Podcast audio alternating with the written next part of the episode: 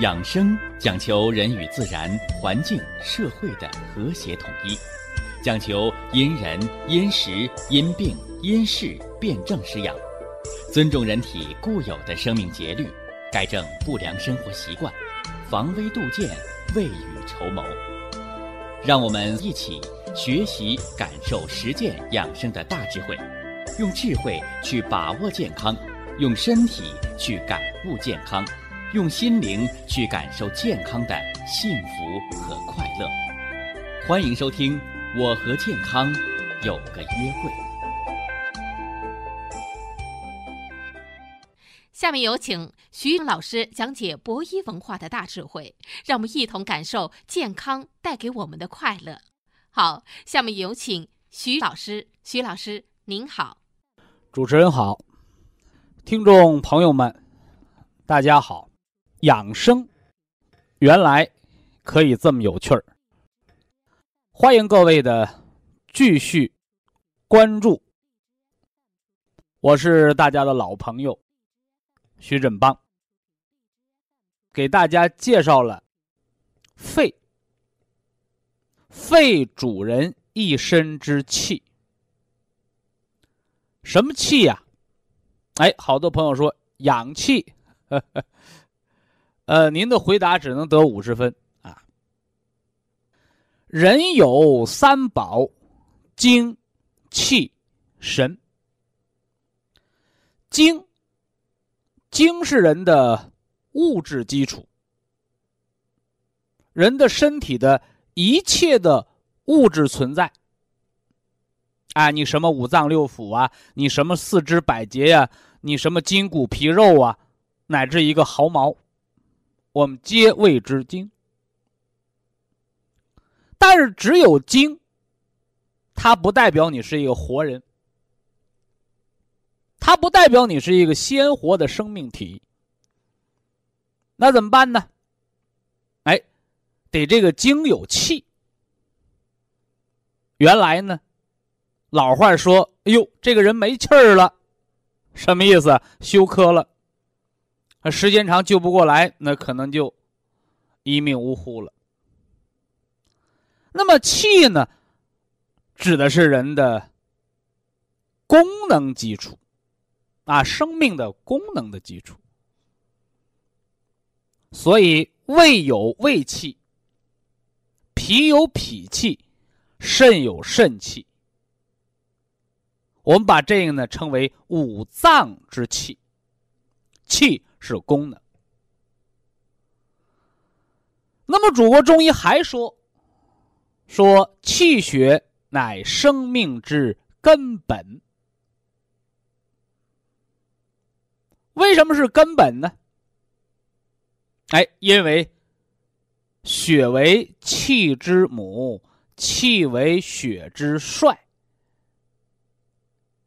说的就是精和气，说的也是。血和气，你光有一个肉身，你不够一个活人。你有了这一个肉体的形体存在，而赋予它功能，有这气推着血在五脏六腑、四肢百节当中周而复始的不断运行，而产生五脏的功能。哎，这个就是气血。所以呀。从狭义上讲，从现代的解剖学、生理学上来说，说肺主人一身之气，好像就是呼出二氧化碳，吸进氧气，保证血液当中的氧的含量。这是很直观的西医的生理解剖学的内容。而其实呢，则不然。为大家讲了，肺为五脏之华盖，肺主人一身之皮毛，肺能够帮助人调节体温，肺能够帮助人影响血压，肺还能影响着五脏的兴奋和五脏的什么呢？平静，这些是靠什么来影响的呢？哎，还是这个字儿，叫气。肺主人一身之气，是吧？天热了，那肺主人一身之气，汗毛孔打开，水气蒸发，出汗哦，降温，是吧？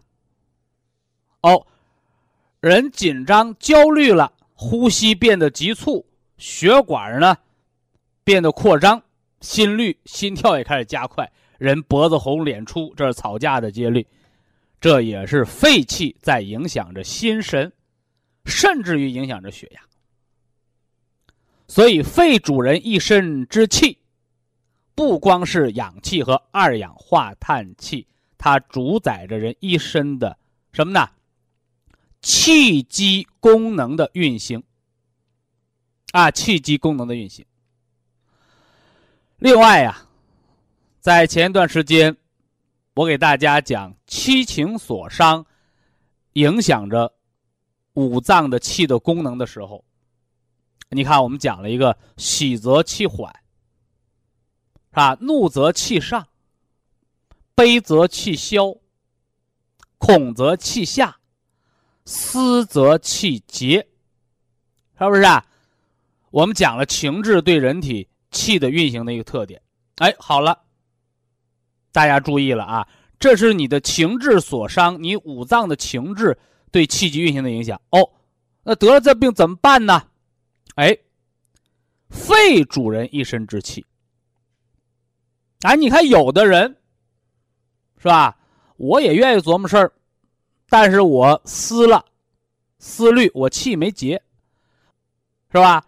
哎呦，听到害怕的声音，我也惊吓害怕了，但是没至于吓得尿裤子。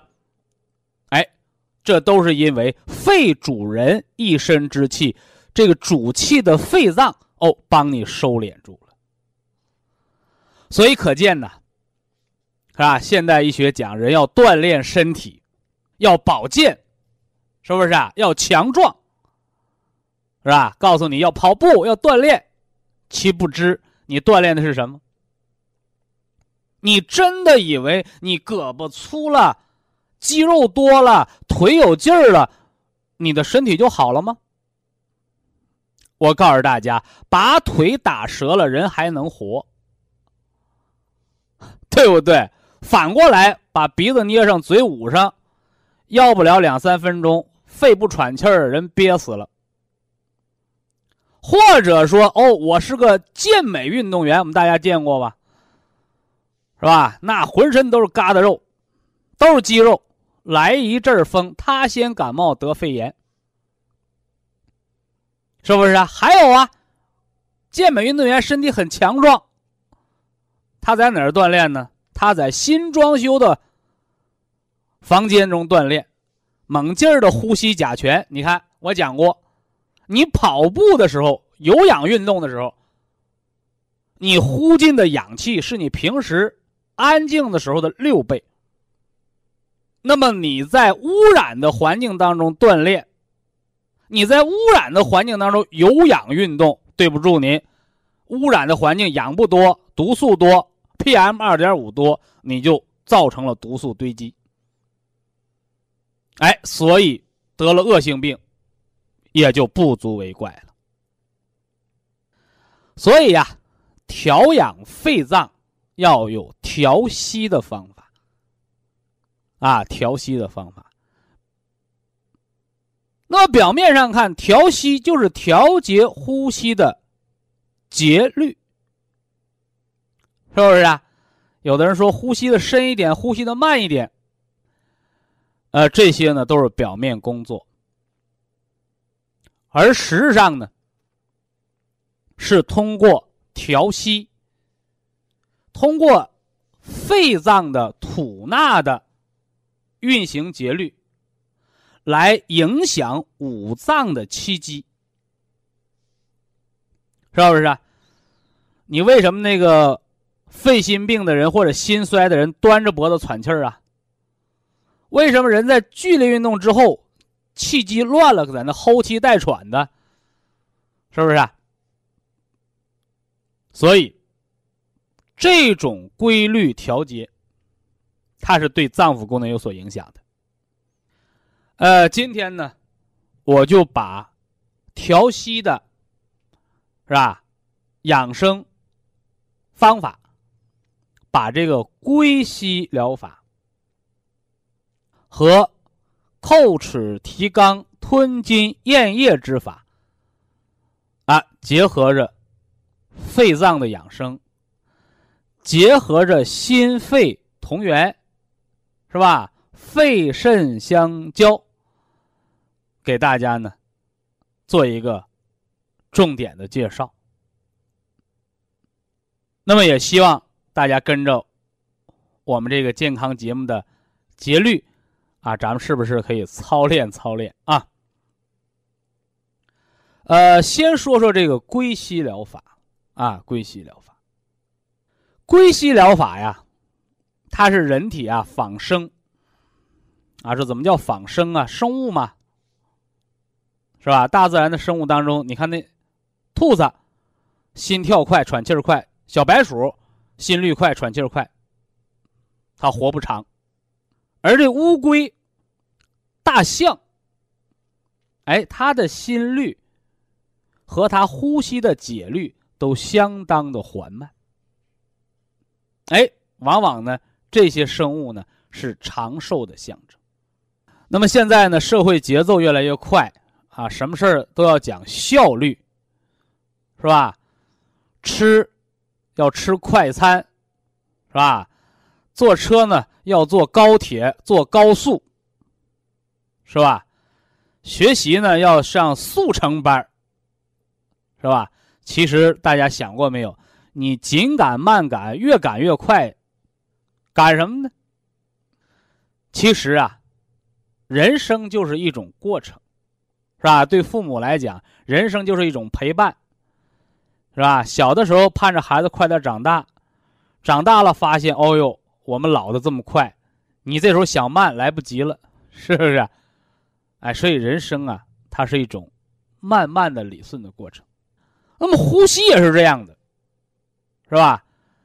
你像那个车间、工厂生产那个电脑啊、电视啊、电灯泡啊，啊，他告诉都告诉你这个东西有。几万次、几十万次或者几百万次的点亮时时间，所以说挺好。质量一个灯泡，你碰个淘气孩子，啊，打开了关上了，打开了关上了啊，要不了几天，你快速关闭，这么来回折腾，这灯泡估计也就烧坏了。所以人也是这样的，啊，人也是这样的啊，放慢你的节律，来感受你人生的真谛。那么归息疗法，啊，归息疗法，就相当于告诉一个忙的五脏六腑啊，都脚打后脑勺的人，告诉你，哎，休息休息，慢一点，是不是啊？别毛手毛脚的，让我们这个肺，五脏之华盖，是吧？相父之官，让你这个身体这个小王国。这个丞相，这个国家总理是吧？哎，你先呐，慢下来，理好头绪，啊，理好头绪，不要乱啊，不要乱了章法。所以呢，归西疗法，首先你应该选一个什么呢？环境好的地方吧。你不能说我就选一个雾霾多的地儿，啊，我就顶着大烟囱在那儿归西，啊，那个不叫归西。所以原来我们都说。啊，你要是住在这个，啊，风景秀丽的地方，空气润泽的地方，那咱们早晨起来做归西是最好的。但现在咱们得与时俱进呐，甭管大城市、小城市，好家伙，你早晨一看，满天雾霾呀，满天雾霾，啊，你再开开窗户，你呼吸的不是新鲜的空气，你呼吸都是烟尘呢。所以呢，本来应该清晨的归西。哎，咱们大家就把它转移到中午。春暖花开了，是不是啊？雨后闻到泥土被水浇湿的那个气息，那你随时都可以做归西疗法了，是吧？用现代科学讲叫负离子浓度啊，负离子浓度，是吧？所以这是时间和环境的选择，啊，另外呢，啊，不要在饱餐之后，啊，你说我刚吃完饭，啊，不要在饱餐之后，何况咱们就不该吃饱，是吧？中国人都饿怕了，是吧？但现在呢，我们改革开放，全中国都实现温饱了，没有人能饿死的时候，你还拼命的吃，吃的肚子溜圆，那就是撑死的富贵病。所以七八分饱，七八分饱不单是给胃肠减负担，给肺也减负担。大家你注意没有？你今天稍微吃的好一点，肉多一点，鱼多一点，怎么着了？哎，吃完饭一刷牙，嘴发黏，哎，那痰就比较多。回过头来呢，你说这些天呢，我吃的啊比较清淡，啊，没事啊，青菜面条，是不是啊？再来点饭后的水果，哎呦，我发现我说话的声音都很清楚，是吧？一刷牙，哎呀，嘴里特别清爽，啊，特别清爽。所以啊，五脏六腑皆兄弟，是吧？要想小儿安，你看咱们说孩子、青少年的养生和保健也是这样的，啊，有的家长，哎呀，我们那个孩子班级里边最高，啊，吃饭搁学校吃饭，人家孩子吃一碗，我们孩子吃两碗，哎，但是一感冒，别的孩子没感冒，我们孩子先得病了，全班他第一个得病，找大夫不理解，不是说壮的孩子不得病吗？说谁告诉你的？是不是？你那壮是假的，是吧？不要认为哈，你这长得高、长得胖你就壮，你那壮，壮的是胳膊腿的四肢百节，啊，真正的壮是什么？告诉大家是五脏六腑是内强，而不是外强。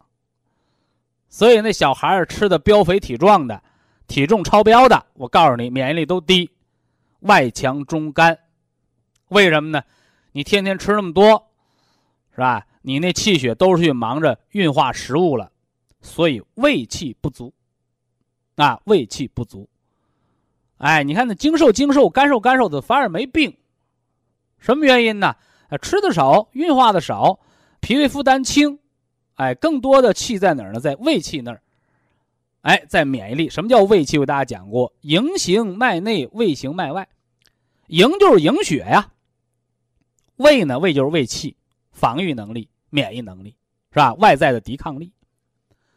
所以呀，我们古代的医家就教育我们怎么说：若要小儿安，与他三分饥和寒，是吧？三分饥啥意思？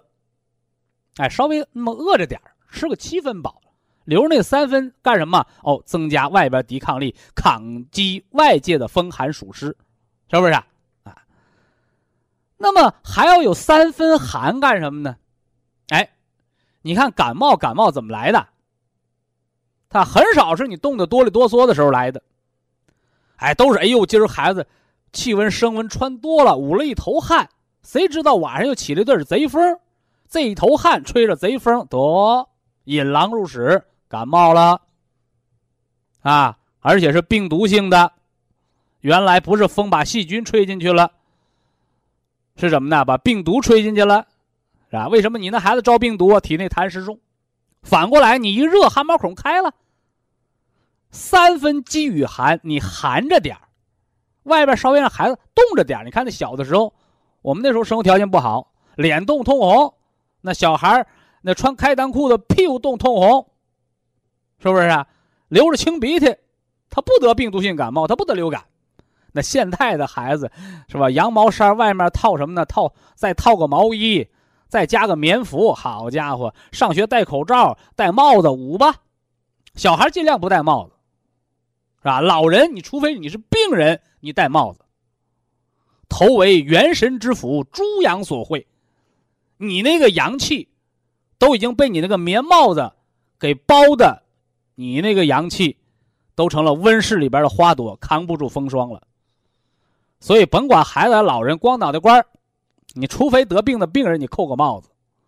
所以戴帽子是病人的标志。为什么？你把你本来的那个阳气宣发，你给他闭藏了。啊，所以要与三分饥和寒，你稍微寒着点它能把阳气调出来，阳气出来了，哎，在外围形成防御。反过来呢，你捂着，你不是把阳气调出来了，你是把阳气退回去，毛孔打开了，风寒一来，得得病了。好了，咱们抓紧说这个归西疗法。归西疗法又称缓呼缓吸法，时间选在什么？你春天、夏天，你清晨吧，是不是？你秋冬一取暖有雾霾了，你选在中午，不要饱餐之后啊。那吃了饭怎么办？饱餐后一小时呗，你吃完饭一小时是吧？啊，最好空腹的时候，啊，呃，做之前咱们喝杯温热的水，为什么呢？我们都知道，你想跑长途，你得给汽车加满油，人也是这样的。你想归西疗法。你平时的换气量，归西疗法相当于你平时换气量的五到六倍啊！你知道气带什么来的吗？你家洗衣服你都知道，晾到一个通风的地方干得快。对，所以说有些人哎呦做完归西我们口干呢，你别等口干呢，你提前喝上水，是不是啊？哎，你做归息的时候就避免口干了，是吧？缓呼缓吸，是吧？慢慢的呼，把气吐出去。气息要缓，是吧？不要吐到说眼睛都发黑了，吐到最后一口气不要，不要搞到极限，很自然。把一分钟的节律由开始的十四五次控制到十一二次，理想的你可以控制到十次八次五次六次，逐渐的有意识的把这个呼吸啊变长变慢。是吧？我们讲过归西疗法做的最高境界是什么？啊，一个蜡头放在那儿，点着了火苗，你看着你那归西的时候，火苗放那儿，那那蜡苗不动，火苗不动，所以可见呢，呼吸非常的绵长。啊，一旦养成了归西的习惯，是吧？那么人的肺的呼吸习惯一旦养成，对五脏啊，对身体都是大有好处，是吧？我以前给大家讲过这个故事，早时候。早时间有机会，我们给大家讲讲，是不是啊？哎，本来是一个什么呢？晚来得子，是不是啊？啊，本来以为孩子身体很羸弱，哎，你看后来跟这个寺院的和尚学归西，啊，活了什么呢？七八十岁。特点什么呢？睡觉听不着喘息的声音，是吧？你看人吃肉多了，睡觉打呼噜；喝酒多了，睡觉打呼噜。你身体不好的人，你站在身边，你听着。呼吸带喘的，为什么肺管里有痰？是不是？甚至有人睡不着觉，垫枕头，垫枕头。心衰的病人、肺衰的病人得斜靠在那儿睡觉，你都是肺的气机出了问题。所以做上归西疗法，啊，从养生的角度，我们再吃点大补元气的，是不是？人参呢，是吧？补肾、养肺的这个冬虫夏草啊，是吧？当然了，这些要在医院的医生和保健师的指导下，你科学用一点。哎，这样的话养足了肺气之后，你会发现你睡觉你那个枕头会越来越低。你发现人老了枕头越来越高，什么原因？不行，没枕头，那痰往上呛。你小孩睡觉怎么不用枕头啊？是吧？因为他肺气足，元阳足，所以人枕头越来越高，不叫高枕无忧，是心肺功能和元气减退的标志。那么，随着归西疗法，随着养生对你肺气和肾气的补充之后，你会发现，哦呦，我高枕头枕不了我脖子了，哎，人很舒服，人睡觉呢没有声音，呼吸呢非常绵长，那这就是人长寿的标志啊。那么和归西疗法呢，还有一个姊妹养生法，叫叩齿提肛吞津液法，啊，你归西疗法你可以躺着做、坐着做、站着做都可以，啊，而这个提肛呢。叩齿提肛吞津液法呢？啊，最好站着做。归西疗法养的是心肺，养的是肺与五脏；而叩齿提肛呢，它养的是心肾，养的是肺肾之气。以下是广告时间。博一堂温馨提示：保健品只能起到保健作用，辅助调养；保健品不能代替药物，药物不能当做保健品。长期误服，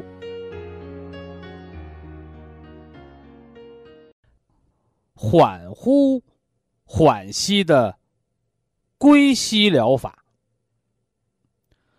通过缓呼缓吸来增加肺的换气量，有助于肺内残留的二氧化碳的排出，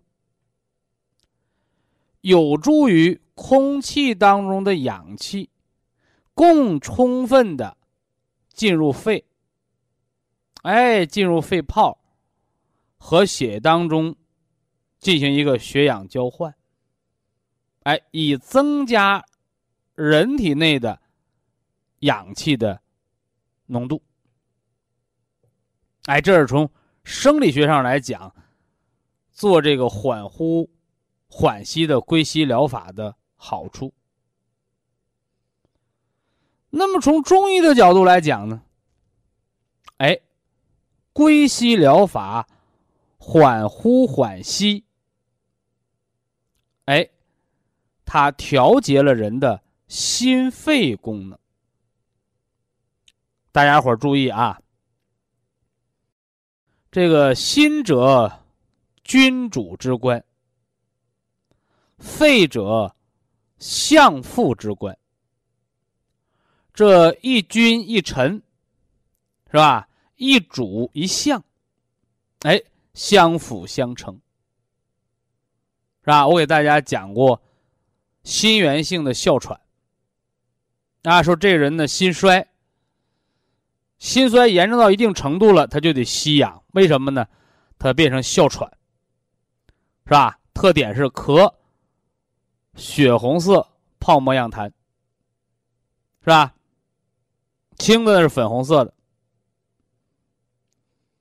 回过头来呢，你看那个慢支哮喘、肺气肿，本身是呼吸困难。呼吸衰竭的病，哎，到了一定程度，这人怎么着了？哎，下肢浮肿，颜面浮肿，啊，心功能不全，也出现了心衰，是不是啊？啊，做心电图，心脏严重缺血。所以，心脏和肺脏，啊，一君一臣，一主一相，它是密切相关、相互影响的。是吧？那我们心动过速的时候，是吧？好多人对症治疗，吃一些镇静安神的药，是吧？强迫抑制那个神经，不让兴奋。其实大家你想过没有？啊，这里边有一个医学名词，说好端端的那个心脏，谁不知道？休息休息呀，他干嘛的拼命的要跳的那么快呀？是吧？干嘛要跳的喘不过气来呀？哎，其实大家知道这个医学名词就是代偿，是自我的一个生理保护，因为不够用了，是不是啊？谁不知道说一个礼拜上五天班休两天好啊？为什么人有的休息了还要打第二份工、第三份工啊？哎呦，挣钱供孩子上大学，是吧？攒钱哦，给老人看病，迫不得已，拿别人休息的时间去工作，是迫不得已，是吧？哎，那你这样的话，你挣的钱够用吗？哎，有的够用了，这叫代偿。哎，有的人还不够用。我还借了好多的债，啊，因病致贫，是吧？因病致残，你看，哎，所以说有啥必有病啊，是吧？那填不完的大窟窿，哎，说怎么办？提早预防，啊，提早预防。那么人的代偿也是，啊，刚开始得病，啊，心脏跳得快一点，哎，人就舒坦了。我后来发现心脏拼命的跳，也不舒坦啊，头晕、胸闷、心烦、体乏、无力、浮肿，怎么着？啊，湿代偿。啊，本来以为多干点活能解解燃眉之急，那后来发现怎么啊？纸里是包不住火的。说怎么办呢？哎，及时救治，是吧？所以医院呢是治病的。是吧？那么养生啊，保健呢，是来预防的，在预防的同时，培元固本，是吧？你看病好了的人不能吃药，哦，没有病了不能再吃药，邪气已经被驱赶出去了，是吧？驱邪三法，汗、吐、泻，是不是啊？啊，这个邪气我通过发汗把病邪发出去了。啊，我通过这拉稀，啊，这邪气从大便走了，啊，我通过呕吐，把邪气从向上焦给它发出去了。那体内没有病邪了，你接着发汗，你接着让它吐涌吐，你接着给它泻下拉稀，哎，不行。啊，邪气已去，你不能再用攻邪的药了，怎么办？哦，邪气已去。身体还没完全的恢复哦，正气未复。哎，邪已去而正气未复，怎么办？哦，培元固本。培元固本吃什么药啊？人家好多人就盯着药啊。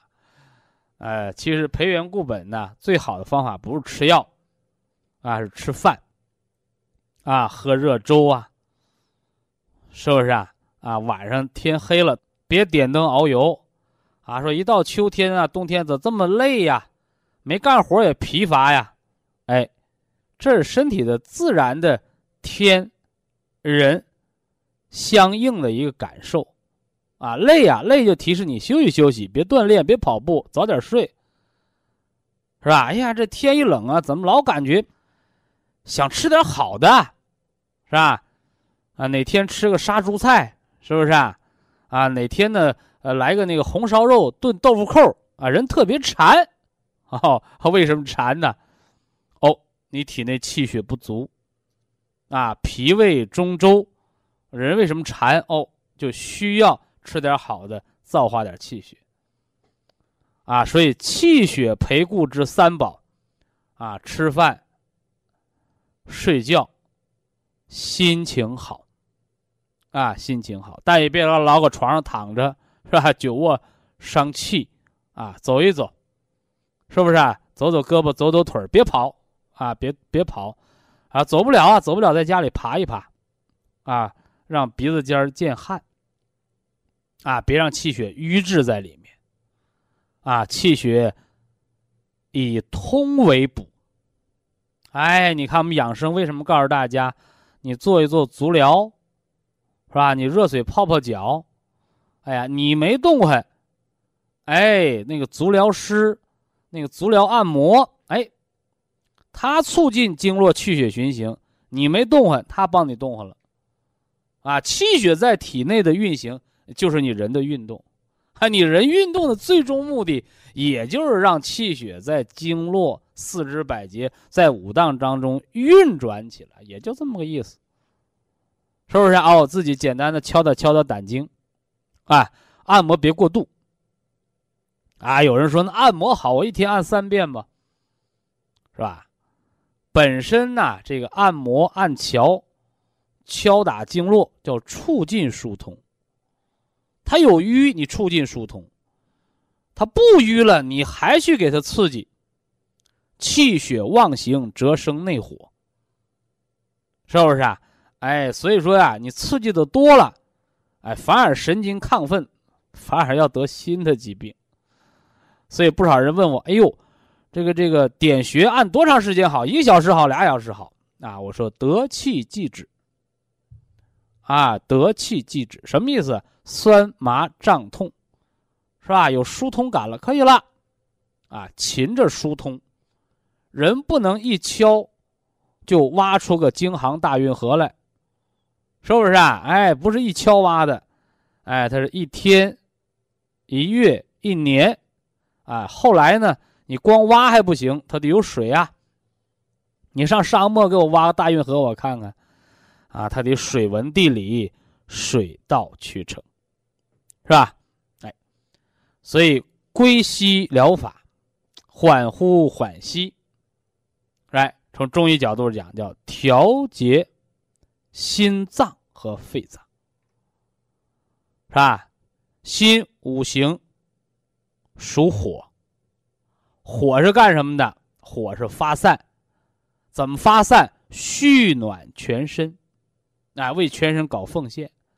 但你别太火了，是吧？你别过火了，啊，太火了，过火了就成了欲火。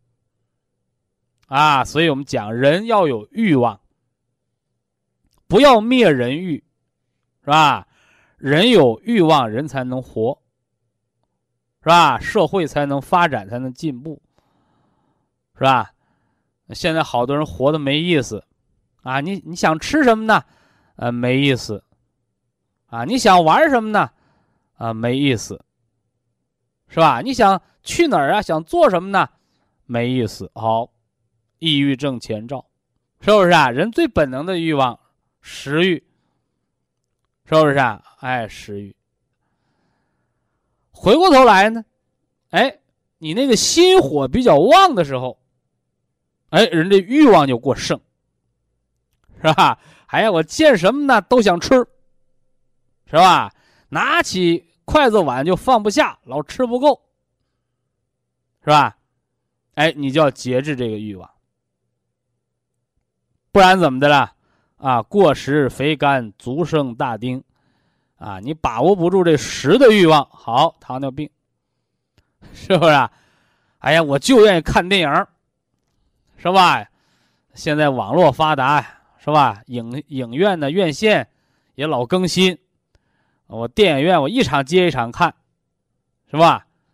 好了，啊，则目盲，啊，久视伤肝血呀，是吧？我们是别说你看电影了，你工作在电脑前一个小时，哎，你要休息个十几二十分钟，哎，你不然的话，那眼睛的肝血提前耗尽。啊，五色令人目盲，是不是？哎，还有吗？还有那听音乐是这样的，是吧？啊，人都喜欢听好的声音，啊，那耳麦就不离耳朵了，天天音乐，天天音乐，提前耳聋，提前尿频，提前肾亏，是吧？人为什么老了就耳聋了？耳朵一聋，为什么尿就频了？你。肾开窍于耳，思二便，主水纳气，长一身之阴阳啊，是不是？哎，所以人的欲啊不能过，你纵了这个欲，你放纵了这个欲，你耗散的就是人的精血，是吧？你体内的气血耗尽了，你那就短命呗。哎，所以中国人不是灭欲，哎，要节，哎，节制。适当的节制，而这欲之根从哪儿来呀？是吧？那成语成语说叫欲火焚焚身，是吧？哎，那欲都是从心脏那儿来的。人的一切的欲望皆由啊心火而生。哎，所以我们做做归西疗法，哎，俺怎么发现那个烦躁，是吧？焦虑、失眠。上火，哎，这心的欲火，原来就是脾气不好，逮谁想骂谁，怎么平静了？你看，你看，你吃药不管坏脾气吧？哎，你做这归西，是吧？你做这个什么呢？啊，心肺相调的这个调息的方法，哎，解决了。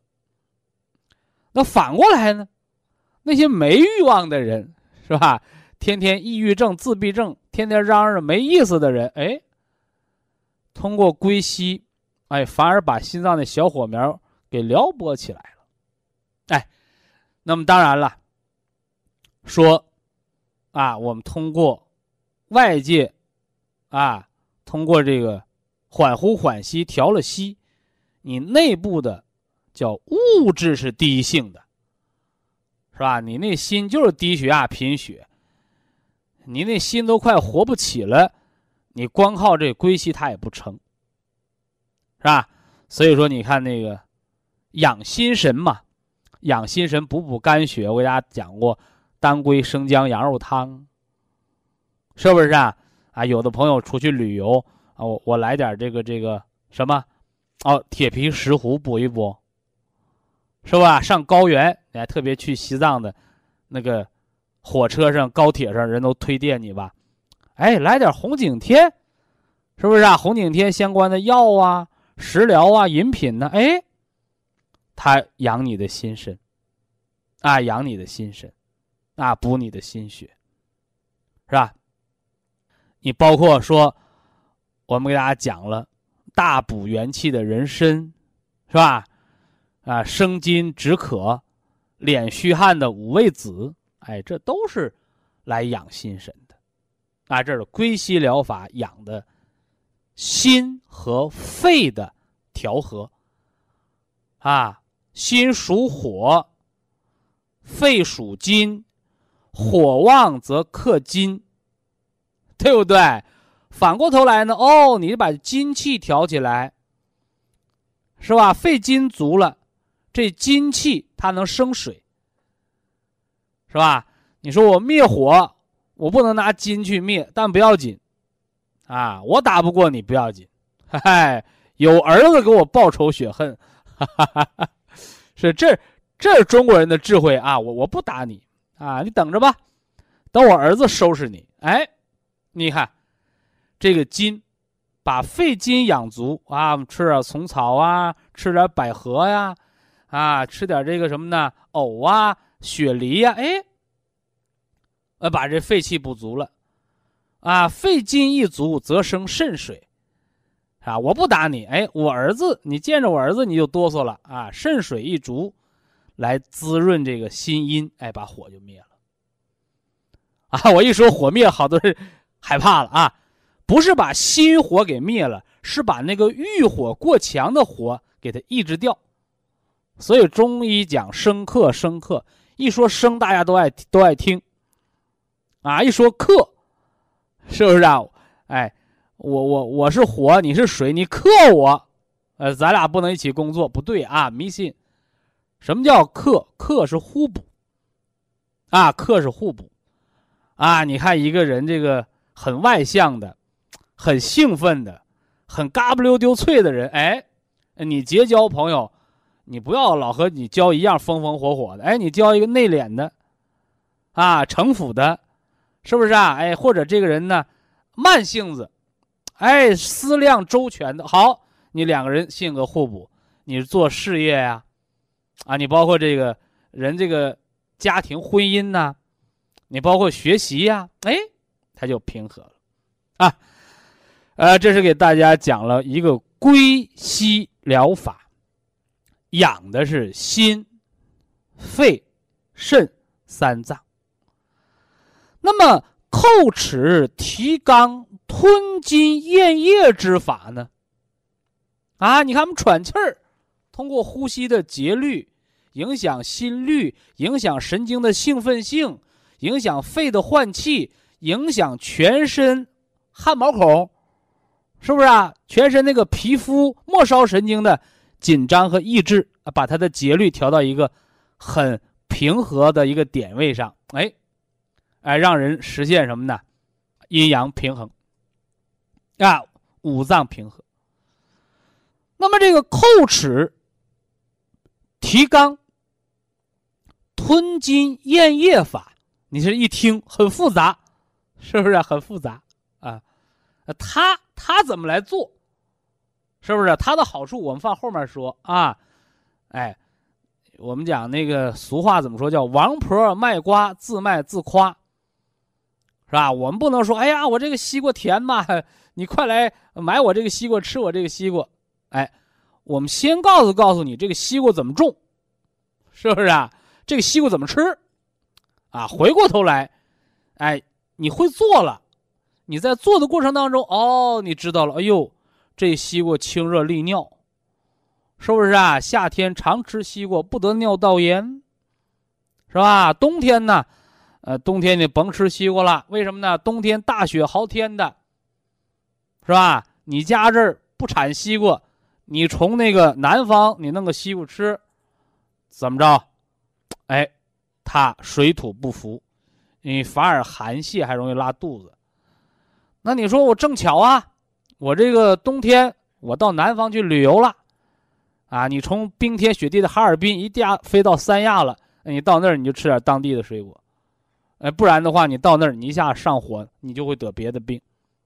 这是时空上的水土不服。那你说我家现在在北方，外边冰天雪地，我冬天我不出门，我们家那个暖气烧得好，啊，屋里头二十七八度，老出虚汗哦。呃，你适当的，哎，浅尝辄止，是不是啊？打个比方，你一个月你吃个啊一回两回的西瓜，去去虚火，可以利利尿啊。你不能说我一个月，好家伙，半个月天天吃西瓜也不行，啊。小孩偏食，营养不良，发育不好；你大人偏食更得病，啊，更得病。咱把这个叩齿、提肛、吞津咽液法的这个方法细节给大家说了，是吧？叩齿就是咬紧牙关，是吧？那个咬紧牙关的时候，大家注意。人要咬牙是咀嚼肌痉挛收缩，咬紧，是吧？你产生全身的反射是怎么的？哎，转拳啊，转拳。甚至什么呢？哎，腿的肌肉一收缩，怎么的？哎，我还把脚踮起来了。哦，你在踮起脚，两个腿的肌肉在紧张收敛的时候，我们发现那个阔腰肌。哎，肛门那括约肌也收缩了。哎，你看，这就是这个养生是吧？调息方法的头半部，叫叩齿，牙关紧咬，提肛。哎，提肛。哎，同时什么呢？把脚也抬起来。那后半部呢？哈哈，后半部叫吞津咽液法。非常感谢徐正邦老师的精彩讲解，听众朋友们，我们店内的服务热线零五幺二六七五七六七三七和零五幺二六七五七六七三六已经全线为您开通，随时欢迎您的垂询与拨打。客服微信号二八二六七九一四九零，微信公众号搜索“苏州博一堂”。健康管理中心，下面有请打通热线的朋友。这位朋友您好，这位朋友您好，哎，徐老师。啊，哎，我是辽宁盘锦的听众。哦，盘锦听众。啊，因为啥呢？我这个有个也特别就是棘手的问题呀，也特别发呃，直接说问题，希望我们能为您排忧解难啊。哎，我家孩子今年呢七岁，呃，七岁。得那是过敏性鼻炎，那个就是啥呢？我前几天啊上咱那个就咱那个盘锦这个店儿去来的。这孩子过敏性鼻炎咋得的？他是我分析就是啥呢？可能是感冒引起的。你看，过敏性鼻炎，它首先得有过敏源。啊。老百姓的话讲，中毒了得啥中毒啊？是不是啊？你过敏性鼻炎，你不得找过敏源吗？你不能说我感冒过敏，过敏感冒那不切不切实际啊。我打断你你一句话啊，他啥呢？早晨起来在这个就是在卧室吧，他不咳嗽，就到啥似的，就到一到那个卫生间和那个就是餐厅，哎，就上那个。就是到比较冷的地方，比较阴寒的地方一凉，哎哎。有的大夫，西医大夫把这叫冷空气过敏。啊，他马上就咳嗽，哎呀，咳了咳，每天就早上就这一天，晚上，哎呀，这这过敏性鼻炎应该在鼻子上，你咳嗽它不就不是鼻子的事儿了吗？啊，所以呀，这里边叫漏洞百出。这个啊是啥？嗯，常给大家讲。咱们中国的传统中医文化当中也经常这样的说：“人生百病，根根在五脏。你那根源在内脏里头呢。那鼻子的根儿是哪儿？你知道不？肺肺，我经常都听你的那个。那为啥搁热被窝里头他不咳嗽，也不那个鼻子难受？他为什么一到卫生间呢？一到餐厅啊，一遇这个凉的冷的空气，他犯病？为什么？因为那个地方冷。”你为什么到冷的地方你就出现这个症状？说明你身子骨里头，管你鼻子这个肺脏的那个阳气不足。哎，所以过敏，西方医学讲过敏叫免疫变态反应，是吧？他老找过敏源，这冷空气你谁能避免得了？避免不了。所以不是躲，而是调，增强你内脏，也就是我们这个肺和鼻的抗寒能力。那怎么办？虚则补之，寒则泻之嘛。哎，你就给他吃什么呢？吃这个养肺的食补。他那个就是白天的时候吧，哈，他那个不咳嗽，就是早晨起床之后这个半拉点之间吧，就。咱俩刚才说那话算白说了。嗯。我不刚跟你说完吗？为什么在热被窝里头他不犯呢？嗯。你把那个花盆搁屋里头养着，他不换。大冬天你拿外边冻，看能冻死不？对对对对对对对。你那个肺阳气，你在暖温床里的时候，他不需要考验他。就像咱们这个孩子小的时候，都是爹妈当宝养着。你到大了三十多岁了，不挣工资不养你，啃老的时候，你看你的儿子有出息没出息？所以说养儿防老，养儿防老，哎，不是说我小的时候我儿子多乖，我儿子多漂亮，我闺女多美，有个屁用啊！你到老了不养老，天天啃老，等他四五十岁你还养他，你看你糟心不？所以人一样的道理啊，五脏一样的道理嘛。所以我告诉你，补肺阳得了呗，就这么简单吗？那个我头两天上咱那就是咱那个，就是那个养生堂去来的。这完了，那个老师说那啥呢？我一看他那个说明，那啥就是啥少就那个儿童青少年儿童慎用。啊啊！完我就你家孩子没病，我们不会让你吃保健品。啊，是是，因为啥？我非常忠实对你对你了，我这多我这和忠实不忠实没关，就你。嗯。你要什么呢？非常冷静的去想，咱不感冒吃感冒药吗？对对对。那你再考虑一下，你说感冒药的副作用大呢，还是保健品，特别是冬虫夏草啊、黄芪啊、菟丝子这类呢药食同源的食补的保健品和感冒药哪个副作用大呢？对，那当然是药的副作用大。所以说是就是咱们很多家长，这个因为你这是孩子鼻炎了，你想起来调，那有的家长比你思想意识还先进呢。哎呀，那个我们老头啊，呃，慢支、哮喘、肺气肿吃保健品好。我们孩子我也想吃点。我说你凭啥吃啊？没毛病就吃着好。我就想给他吃点，有条件，有条件不能吃，没毛病不能吃，明白没？保健品就不是给青少年吃的。但是你青少年有毛病，你老打针老吃药，你不想打针不想吃药，那你就可以选择保健这条路，调节预防。嗯，这回懂没有？懂懂懂。包括你看，我们还讲了咱们那个葡萄籽提取物，嗯，原花青素嘛，那葡萄籽提取物，长白山那个是吧？对对。那那里边我就给大家提到一句话，叫“无病而养”，啥意思？我没有病，但是我吃饭呢没胃口，睡觉呢不踏实，做个梦你不能说我有病吧，对吧？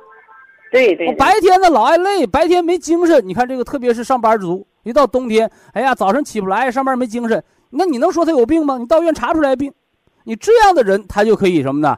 哎，补一补人的元气，给细胞呢来养一养能量。哎，就就这么回事吗？不就是？对。哎，那个啥，那个我家孩子就是呃，一天就是早早晚的呃，就是晚晚。刚说完啊，嗯，你孩子早晨没打喷嚏，没咳嗽，连续一个礼拜往上。一个礼拜往上，一个礼拜都没没犯了，你就给他每天晚上吃三粒就行。啊，你说现在我们孩子正打喷嚏、流鼻涕挺难受的时候，你就按他早中晚各两粒，或者你怕麻烦，把这六个分早晚各三粒给他这么吃，吃到你不咳嗽了，也就半个月一个月的事儿，完了你再减下来，完了里外里你就给他吃一个冬天，吃三个月也就得了。